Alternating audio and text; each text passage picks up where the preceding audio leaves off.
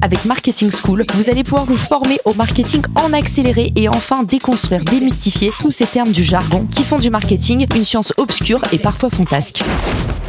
Bonjour à tous, bienvenue dans l'épisode du jour, votre leçon marketing aujourd'hui. Le mot du jour est inbound marketing, aussi appelé inbound, à bannir absolument. L'inbound, c'est un terme anglais qui désigne une méthodologie visant à attirer et convertir des leads. Si vous voulez savoir ce qu'est un lead, je vous renvoie à l'épisode sur le sujet. Rendez-vous dans les ressources de l'épisode.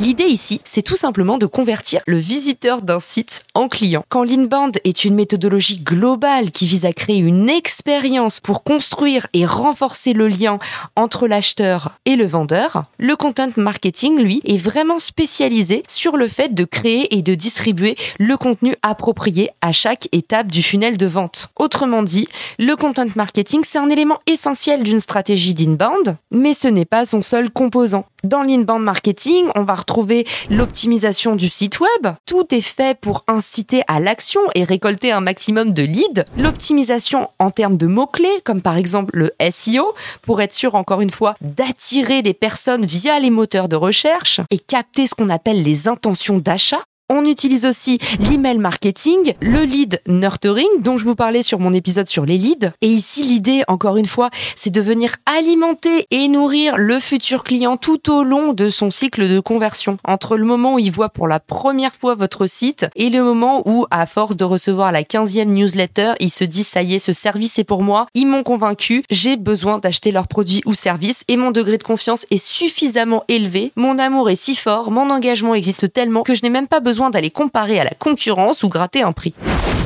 ça sert à ça, le inbound marketing. Aujourd'hui, ça le vent en poupe parce que c'est tout simplement une approche très très douce pour tous ceux qui n'aiment pas vendre de façon agressive, pour tous ceux qui n'ont pas envie de dépenser des milliers en publicité. Eh ben, aujourd'hui, concevoir une stratégie d'inbound, c'est-à-dire un tunnel efficace entre le moment où la personne voit votre contenu et le moment où la personne succombe à votre offre, c'est un pilier essentiel dans toutes les stratégies marketing de demain. Attention, toute stratégie inbound est encore plus puissante si elle est complémentée par sa sœur jumelle la stratégie outbound. Je vous réserve ça pour un prochain épisode.